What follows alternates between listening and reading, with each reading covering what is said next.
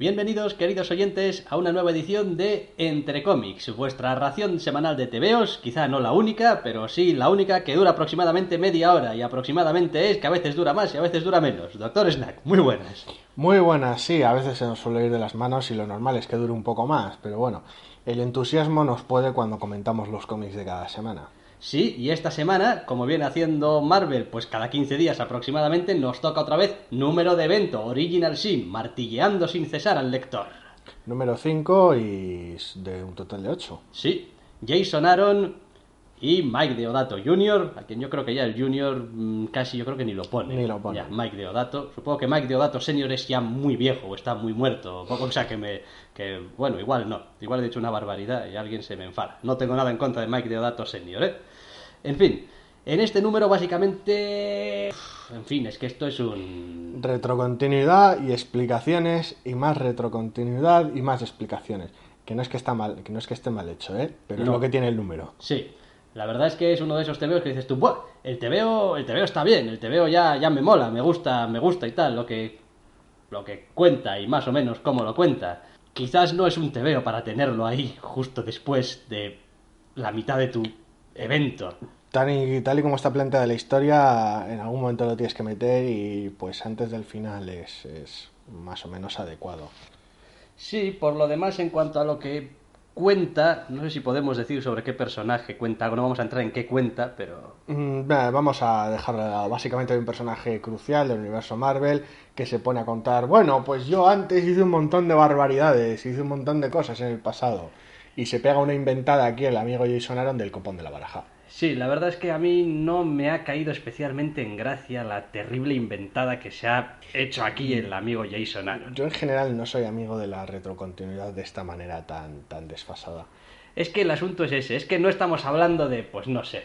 ah, yo era Spider-Man y tal y cual, pero bueno, pero antes que Spider-Man, yo qué sé, no sé, aprendí karate. No, da igual, ciertas cosas pequeñitas de la historia de un personaje, ciertas inclusiones, aunque sean un poco raras, como todo el tema de Jessica Jones, de manos de Bendis y tal, que bueno, son un poco rarunas y tal, pero bueno, se circunscriben básicamente a la historia de un personaje. Es como, bueno, pues para no la historia de este personaje, me he inventado que en su momento tuvo relación de algún tipo con otro.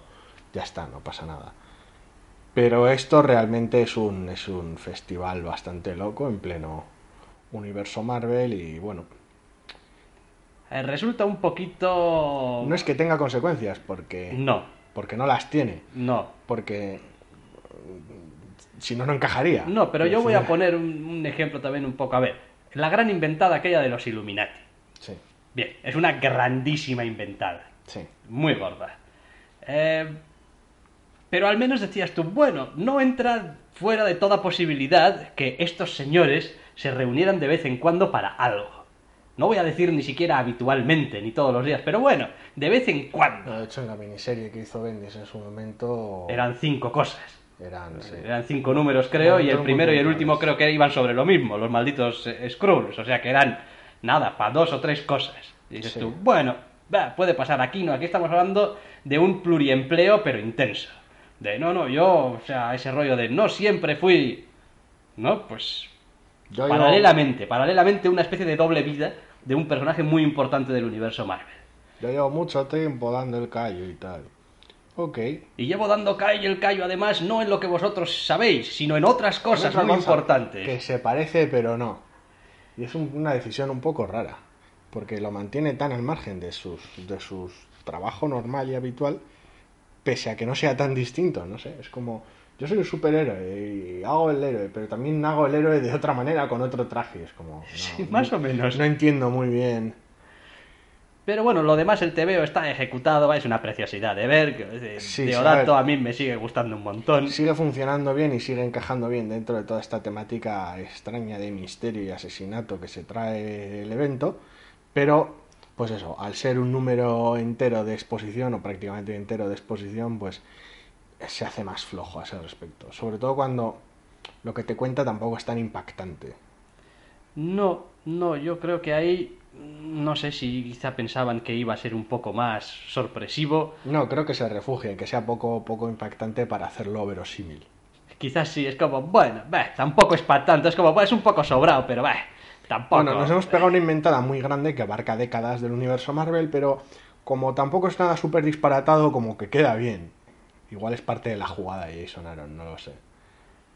De todas maneras se deja leer muy bien. Sí. El TVO está escrito muy bien, está dibujado de maravilla.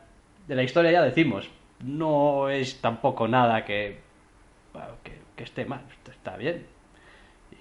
Sin más, es que no sé, es que de este TVO sí que no se puede hablar mucho sin entrar en spoilers. Sin entrar en porque spoilers. todo el TVO es un gran spoiler. Pero bueno, nada que, como ya he dicho, pues nada que no encaje dentro del evento y nada que no funcione bien con la trama.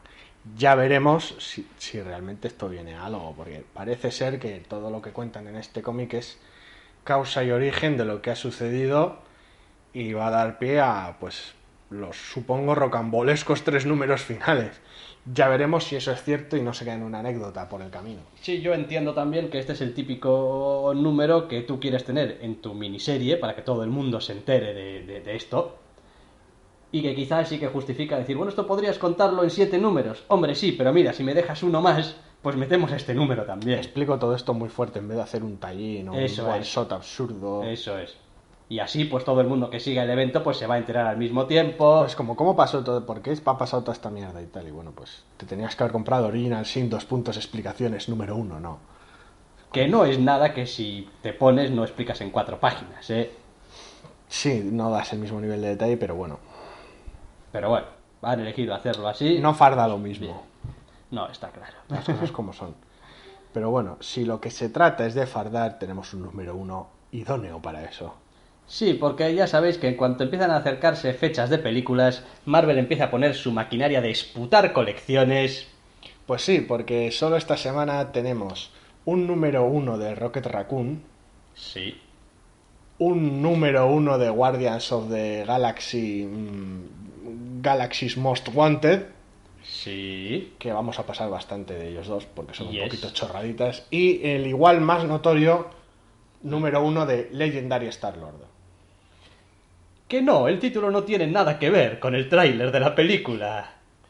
Bueno, a ver, gracias a Dios eh, se ubica dentro de la continuidad del universo Marvel normal, no es la continuidad de la película, Ya, bueno. que ya habían sacado algún cómic al respecto. Aún así, aquí en este TVO escrito por Sam Humphries y dibujado por Paco Medina, tenemos al Star-Lord de pinta más peliculera, con su gabardina, chaqueta naranja o roja o lo que sea, y su casco, máscara y tal. Y las botas, nadie se fija en las botas. Es que nadie piensa nunca en las botas, no será con los niños, creo. Pero bueno, básicamente lo bonito de este cómic es que tenemos una aventura de estas pulp y disparatadas del amigo Star-Lord en el espacio que encaja dentro de la continuidad normal y que se puede leer muy muy cómodamente. Sí, yo, de todas maneras, este TVO lo meto directamente en esa categoría de, pues, muy bien, pero, en fin, Es oportunista, eso está claro. Que si no me lo sacáis no me pasa nada y si no me lo leo tampoco me pasa nada. Pero está bien hecho. Sí, sí, está bien hecho. Pero ¿cuántos TVOs hay que están bien hechos? Maldita Los sea. personajes están muy bien caracterizados.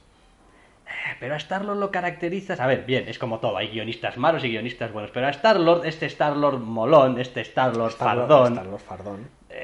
Lo caracteriza con tres frases y dos escenas cualquier guionista medianamente decente. Es decir, se, se, se deja guionizar muy fácil, no tiene tampoco nada del otro jueves el TVO. ¿Está bien dibujado? Pues sí, pues Paco Medina, pues es un tío que dibuja bien. Eh, ¿Está bien guionizado? Pues sí, está decentemente guionizado. Pero, en fin, es aprovecharse de eso, de que tengo un nombre que voy a atraer a algunos lectores. También es el primer número de una miniserie que parece que va a tener miga al margen de al margen de, de todo esto, que sí, ya no se trata solo de solo de oportunismo, se trata también de desarrollo de personaje, porque parece haber asuntos familiares poco explicados del bueno de Star-Lord. Sí, bueno, esa es otra de las cosas también a la que estamos empezando a acostumbrarnos por narices. Todo número uno, número dos, o nueva colección que se lanza, o revisitación de personaje, loco. Tiene que venir con, o sea, ya el último, mira, cuidado, spoiler que no tiene nada que ver con ninguna de las colecciones, bueno, igual sí, de las que solemos hablar, algunas sí. Am, Ángela, ¿Qué? Ángela, ¿no? Sí. ¿Quién es Ángela? ¿Qué? ¿Que va a haber una colección de Ángel? No, no, que va a haber una colección de Ángela, no. ¿Qué relación tiene con el universo Marvel, Ángela? Ah, pues ninguna. Ya, naranja de la China. Hasta que retconeen algo. Ya- y es que ya han retconeado algo. Ah, no, no. Original Sin y tal y cual, y de repente, ¡pum! Pues Thor sale y dice, ¿eh? Ah, bueno, sí. Pero bueno, Pues eso. Es decir, ya veremos cómo desarrollan eso. Quiero decir, tampoco. bien, pues lo desarrollarán como siempre, obviándolo muy fuerte. En plan, bueno, esta es la excusa que dimos para tenerla ahora en el universo Marvel y no hablaremos de ella a menos que sea estrictamente necesario. Ok. y ya está. Porque. Y bueno, pues aquí, pues nada, el TVO está bien, es, es divertido, ¿eh? se deja leer muy bien. Y bueno, pues el, el protagonista, pues, pues, pues tiene gancho y tal. Son las aventuras de Star-Lord en el espacio. Es lo más parecido a tener un cómic divertido de Han Solo. Sí, eso es verdad. Salvo que hicieran un buen cómic de Han Solo, ¿eh? podría pasar también. Podría, podría pasar, pero Sobre todo ahora que los derechos van a volver a Marvel. Bueno, van a- están en Disney y bueno, cuando... Ya sabéis, joder, el rollo ese de los derechos. Y tal. De Dark Horse y tal. Bien, Legendary Star-Lord. La verdad es que se. A ver, las otras dos colecciones que, bueno, los otros dos números que han sacado tampoco es que estén mal, ¿eh? O sea, el Rocket Raccoon de Scotty Young, guionizado y dibujado por él, es bastante divertido.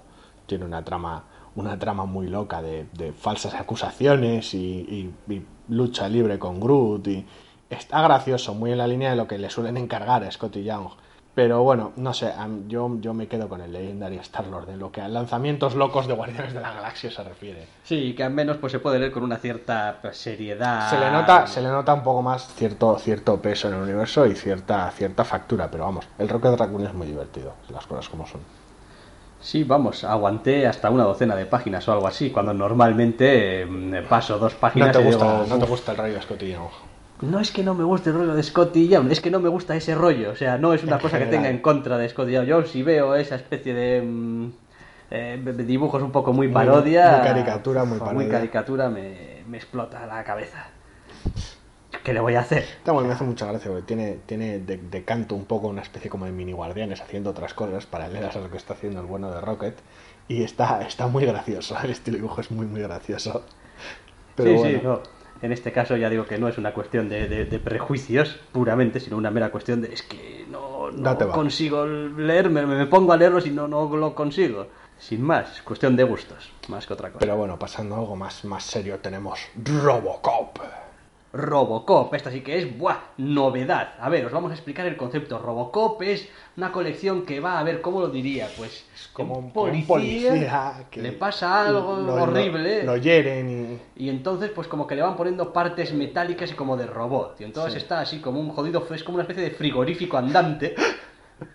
y, y pues Y pues eso, que no podemos aguantar la risa. Pues sí, los chicos de Boom han sacado una serie de Robocop, que nadie se asuste, mm, continúa desde las películas originales de Robocop, nada que ver con este reboot raro y regulero que hicieron, y la verdad es que tiene su aquel. Sí, Joshua Williamson escribe, Carlos Magno, no confundir con Carlo Magno, que será otro señor, dibuja, y básicamente tenemos, pues eso, ese, ese eh, Detroit, Detroit, ¿no? Sí. ese, ese Detroit hecho mierda de las películas de Robocop, en el que el único que consigue poner un poco de orden es Robocop. ¿Cómo pone orden Robocop? Reventando a los malos y llenando las páginas de onomatopeyas de disparos. Eso es, solamente por eso ya merecería la pena, aunque sea echarle un vistazo al TVO, por ver al Old Robocop. Está bien porque además la estética de la película está muy bien adaptada, no, no, no hay ningún momento de chirriar muy raro de ah, qué retro y qué viejo es todo. La verdad es que el artista hace un dibujo impecable Sí, y es un, y es un, un- la verdad es que es un personaje y una, una serie de situaciones que funcionan muy bien en un cómic de Robocop. Habrá que ver si consiguen sostener la historia que se basa, bueno, en que viene alguien no ya más fuerte que Robocop ni más duro que Robocop, porque sabemos que eso pues cu- cuesta un cojón, sino más listo. Claro, ser listo no te hace inmune a las balas, pero bueno, ya veremos lo que pasa. No, está, está bien, es gracioso. Yo en ciertos momentos estaba leyendo el TVO y, me, y estaba pensando, Buah, esto, esto es como el juez. Esto, esto es juez Dredd, esto, esto es Robocop Dredd, o juez Robocop, mm, viene por ahí en la escena inicial y, y revienta todo lo que se menea. ¿Por qué? Porque es el jodido Robocop. Y le resbalan las balas. Y te llena la cabeza de ellas. Es Robocop, bonito. Sin más, no sé. Justicia imparable, tío, puto Robocop. Pues eso, a ver, eh, la verdad es que el cómic está muy logrado y captura esa, esta atmósfera Robocop. Esto todo es la mierda, todo, todo lo punk, todo está lleno de armas por todas partes viene el Robocop y te revienta el chiringuito. Ya está, de momento no tiene ninguna otra gran aspiración el TVO, al menos que le veamos, más que contar una historia con Robocop y tal, y bien, para mí no hay ningún problema. Siempre me quedé con ganas de un poco más de Robocop, la verdad. Bueno, que no incluyes a Frank Miller y Robots Ninja. sí, eso te iba a decir, más que más Robocop me quedé con ganas de mejor Robocop. Mejor, te quedaste con ganas de. Porque mejor tres Robocop. películas de Robocop, pues está bien. Es pero mucho Robocop, pero si es el Robocop que querías. Eso es. Y no lo era. Bueno, la verdad es que a mí me ha gustado. No, no, esperaba la típica licencia un poco loca. Aprovechate. así, Pero no, no está basado en las películas originales y la verdad es que es un, un pedazo de cómic. me he quedado, me he quedado total y completamente sorprendido, la verdad, es como coño. Robocop. Y de repente Robocop y Robocop bien. Y Robocop bien.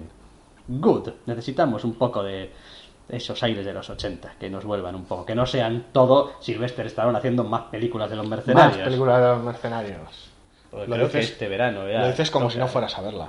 Sí, sí, sí, no, claro, Ah. por eso es que necesitamos más, aparte de, de Sylvester Stallone y sus mercenarios, que, que están muy bien, pero, hombre, hay otras cosas también. Que si toca este verano, dices, sí. Sí, claro, el, este- el- el mismo fin de semana que Guardianes de la Galaxia. Joder, buah, menudo peligro de ración doble, con queso. Pero bueno, agosto todavía está un poquito lejos. Díselo a mis vacaciones. Eh, cambiamos de TVO, cambiamos de editorial, cambiamos de ropa interior para hablar de Doctor Spector número 2, Master of the Occult. Pues Que sí, ya hablamos del número uno hace algunas semanas Mark Wade, Neil Edwards. y se han puesto se han puesto bien barrocos con este Joder, que se han puesto bien barrocos. El primero era un número muy muy sencillo, muy esquemático, muy bien hecho, muy redondito de presentar a los personajes, terminar con un cliffhanger y dejarlo todo bien bien aseado para darle salida a la colección y en este se han vuelto putos locos. De repente coges el TVO y dices tú, seguro que esto es el número 2, no me he perdido algo en medio. Y acto seguido dices, seguro que no hay un eh, Warren Ellis aquí dentro, ¿qué ha pasado aquí? ¿Por qué es todo tan raro? Y- Ahora, hace 60 minutos, ahora otra vez, hace 55 minutos, sí. La narración se marca un baile temporal a lo largo de la trama del cómic. Eh, cuando hay magia de por medio también hay ciertas cosas que son susceptibles a engaño y a trafullo. Hay personajes que aparecen y que desaparecen y que están en un momento dado y en otro no y luego son distintos y luego pero qué cojones está pasando aquí. La verdad es que, la verdad es que aunque arranque barroco y confuso, de alguna manera es como si te subieras en marcha en la historia y no te importa. Yo por lo menos lo asumí muy bien. Es como, hostia, qué raro, pero, pero, pero se pilla muy fácil. Te subes en ello, pum, pum. El doctor Spectre, o sea, el doctor Spectre y sus cosas locas, tal, su ayudante y pues el giro del final es bastante demencial.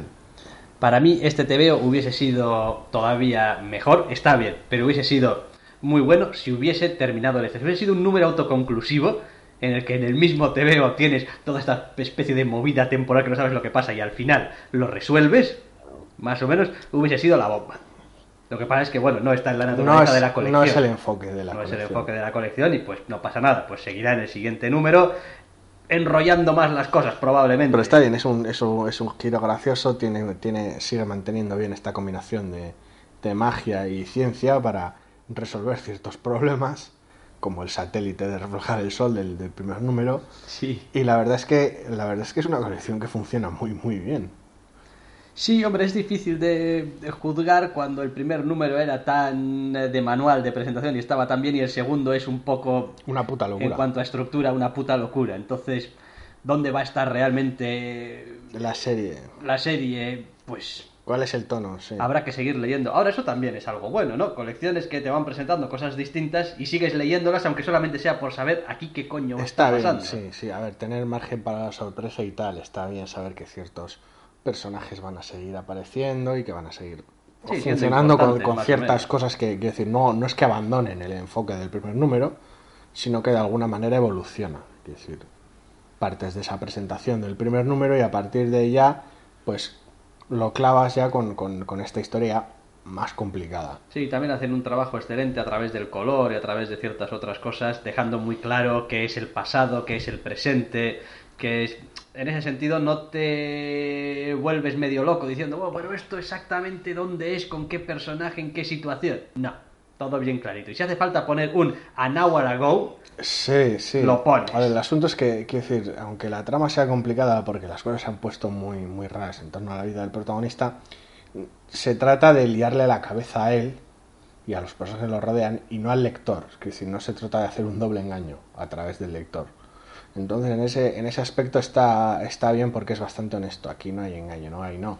Te estamos mareando a ti, querido lector, para que sientas cómo está mareado el protagonista. Eh, no. Déjate de chuminadas. Déjate de chuminadas.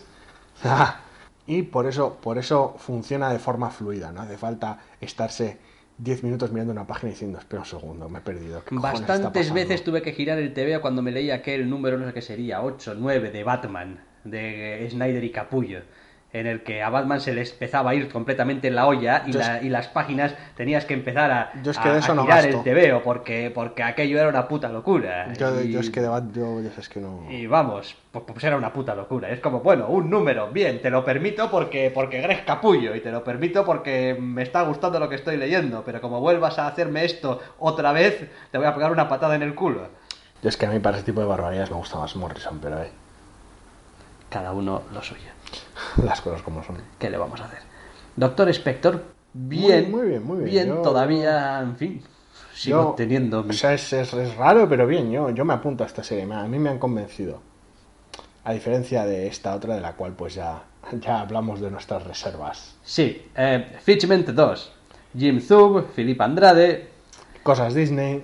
Esta especie de mundo steampunk, con este científico que abría una especie de brecha al mundo de la imaginación o algo Bueno, sí, así, o- sí, construye. Estamos hablando de un, de un mundo steampunk del cual ya, ya presentan en el primer número, en el cual un científico básicamente construye una máquina que genera energía a través de su imaginación, el poder de, de la, la mente, lo cual le genera A, una mascotita adorable, y B, un portal hacia un mundo bizarro. Sí, Vamos, Disney de manual. De manual, de manual. Y... El, el cómic funciona bien. Sí, os iba a decir, el TVO yo es que, es que me lo leí en tres minutos. El Como, tono es el vamos, adecuado. Pero, qué decir, aunque, aunque el, el dibujo sea serio cuando lo necesita y la trama, por lo menos por ahora, no haga ningún giro demasiado extravagante para, para mantener a la chavalería pendiente, quiero decir, no es, no es un cómic súper estúpido, o sea, no, no trata a los chavales como idiotas. La verdad es que no somos su público, las, siendo honestos, las cosas como No. son. No Lo podemos leérnoslo todo y que nos guste todo. Lo sentimos, Fitchment, vas a ser relegado. Pero, eh, Quizás no al olvido, al olvido no, porque siempre quedará el recuerdo. Ay, sí, aquella colección, Fitchment y tal. El cómic está bien hecho. mm, al que le guste algo de aventura ligera lo puede leer igualmente, pero es eso. Para mi gusto, pues, pues peca demasiado de mundo de fantasía super colorista, de mascota super adorable. Yo he de decir que mientras me siga costando como tres minutos leerme los TVOs, creo que seguiré leyendo. No tienes problema con eso. Como no... No Vamos. sé, no sé, a mí no me importaría que le fuera bien y que hicieran alguna película de animación. Bueno, animación, o, o con algún actor real y montones de CGI. Sí, montones y montones. a montones y montones y montones de CGI. Pero bueno, la verdad es que el cómic como tal funciona muy bien, pero es eso, es como es tan sencillito que a veces pues Sí, es- vamos, te sirve para eso, cinco minutos mi- mientras esperas al autobús o al tren y que no tarde mucho porque te, te ha quedado sin te veo que leer pues sí. enseguida. Pero bueno, las portadas siguen siendo tal vez lo peor de todo el número. Son, son excesivamente, no sé, caricaturescas. Pero bueno. Pues hacen el hincapié donde hacen el hincapié, en unos muñecotes en la portada para atraer a la Lo- chavalería. Lo Disney, lo Disney. Me sorprende que no pongan el logotipo de Disney más grande. Pero bueno. Muñecotes. Vale. Pitchman 2. Dejamos. Y nada, vamos acabando ya, la verdad. Con el último TVO de la semana, que es también otro número 2. Otra de estas colecciones de seguimiento de la que ya hablamos como hará tres semanas, un mes más o menos. Mm. Vampirella. Por ahí, por ahí, sí. Vampirella de Nancy A. Collins y Patrick Berkenkotter. En este retorno loco del personaje de Vampirella. Y. Joder, pues. Pues sigue siendo un TVO que se deja leer. Sigue funcionando bien. Sigue funcionando bien. Yo es que la disparidad esta de tonos tan rara que tenía el primer número no terminaba de convencerme. Esto, bueno, ahora es serio y ahora es Vampirella pegándole a cultistas en, en bikini y ahora vuelve a ser como muy dramático. No, Es te- que- se me hacía muy raro. A ver, empiezo a pensar, yo nunca había leído tampoco a Vampirella, que, que simplemente es así. Es, Es una de estas es- convenciones. es del- lo que hay. ¿no? Que es lo que hay. Es decir, no, no tiene nada que ver. Y de hecho, mientras estaba leyendo este TVO, estaba pensando, bueno, realmente existe mucha diferencia entre me quito la gabardina y soy vampirela con mi. En fin, enséñalo todo, sí. llámalo como quieras. O mm, me quito mi gabardina y soy, no sé, Miss Marvel cuando iba. mm, eh, a decir, pues. o Emma Frost. O Emma Frost, o pues, pues realmente no. Hombre, Más allá de, de la cacha que enseñas, que yo entiendo que, hombre, pues puede chocar más o menos, pero el concepto es el mismo. O sea, tú vas más o menos de civil a tu rollo y tal cual, y de repente, cuando hace falta, te quitas el asunto y vas con tu disfraz. Entre comillas. Claro, en este caso el disfraz es muy ridículo. es, pues sí, es- lo es. demencial, a la altura de los de las los vamos las indumentarias más locas de Emma Frost. Pero Bueno, o ciertos arrebatos que tuvo algún cabrón noventero con, con su Richards, pero bueno, eso, eso es otra historia. En fin, es mejor dejarlo allá, en los 90, donde estuviera. Pero vamos, que es que es eso, es que a veces es complicado conjugar una cosa con otra, no puedes tomarte en serio la amenaza sobrenatural cuando pues eso, tienes que luchar en- con ella con, con Vampirella en bikini, es un poco raro. No sé, a mí me está. me está funcionando de momento. Es como, vale, acepto barco como animal acuático. A ver, si esto es lo único que, que, que tiene el TVO que no que me eche para atrás, tragaré con ellos. Como no es razón suficiente para dejar de leer el TVO. Porque después tienes cultistas y tienes vampiros y tienes los tejemanejes de la iglesia y tal. Y dices tú, bueno, oye, aquí. A ver, si el propio cómic lo trata con naturalidad y no se vuelve loco en torno al tema ni intenta ofrecer explicaciones disparatadas para justificarlo y simplemente lo asume como algo propio y sigue y se mueve adelante, yo no, no le veo que tenga ninguna pega. Es como- De hecho, he encontrado sorprendente que solamente me haya encontrado una viñeta en la que me haya encontrado una de esas viñetas dignas del Big Culo Day. Big culo de. Solamente una. Y es como, bueno, oye. En fin, a veces el artista también pues tiene un número limitado de opciones, ¿no? Para, para narrar. Y bueno, pues que a lo largo de un TVO de 22 páginas haya De vampirela. un de De vampirela, vampirela. cuidado, haya un culazo en tu cara, pues bueno, oye, me parece que está dentro de lo manejable. Sí, si no, siempre puedes coger cualquier otro cómic que dibuje Frank Choi y ya está. Y no, pues el TVO, el TVO lo demás está bien, hombre, no es nada especialmente original. Quiero decir, no vamos a encontrar con los elementos típicos de... Secta malvada, posesión demoníaca, vampirela fuera de sí, parte de la solución y parte del problema. Eh, no, en realidad, en realidad no. Era como lo dejaba el número uno, Sí, al menos. sí, pero, pero, pero nada, nada. Vampirella se despierta en su cama como si aquí no hubiese pasado nada. Pero qué cojones. Y después eh, hace unas de, hostia, pero sí que pasó. Ah, vale. Y a partir de ahí, pues, ya sabes, la iglesia, cosas y tal, porque igual eres el mal y tal. Igual eres el mal. Igual, igual no debíamos estar aquí ayudándote porque igual eres el mal. sí, Y, hasta aquí toleramos ciertas cosas porque, bueno, pues matar sectarios y eso, pero... y el mal a Es tu que eres, es que eres vampirela. Y luego, luego el mal a tu rescate y tal. Y pero ¿qué está pasando aquí? ¿Es porque soy un vampiro? Bueno, no, eso es porque vas muy, muy fresca por la vida.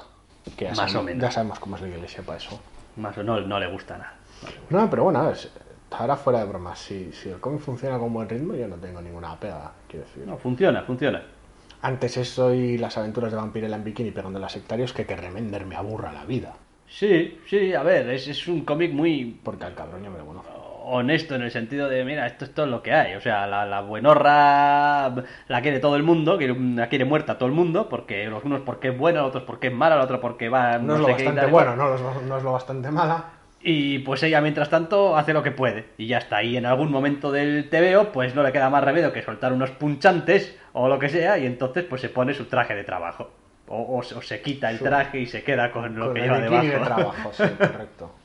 Pero bien, no, es un, es un TVO correctísimamente dibujado. No, pues, pues a ver, si funciona como buen ritmo le volveré a echar el ojo, pero la verdad es que me quedé un poquito frío y distante después del primer número. Hombre, me queda, me queda un poco también el asunto este de, bueno, tarde o temprano eh, tengo que parar. O sea, tarde o temprano tengo que empezar a... Tienes que dejar de añadir colecciones a tus Eso es. lecturas semanales. Porque si, si sigo leyendo, sigo leyendo todo lo que me voy cruzando por delante y tal, pues, pues va a llegar un momento en el que no, no, no, no, vamos, no voy a poder dar abasto. Yo solo me he leído 21 cómics esta semana, así que bueno. Bien, es que me niego a, a tener 21 cómics que leerme cada semana. O sea, no. Más de una docena ya me parecen ya una jodida aberración.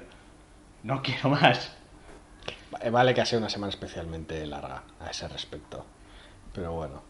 En fin, estos han sido los tebeos.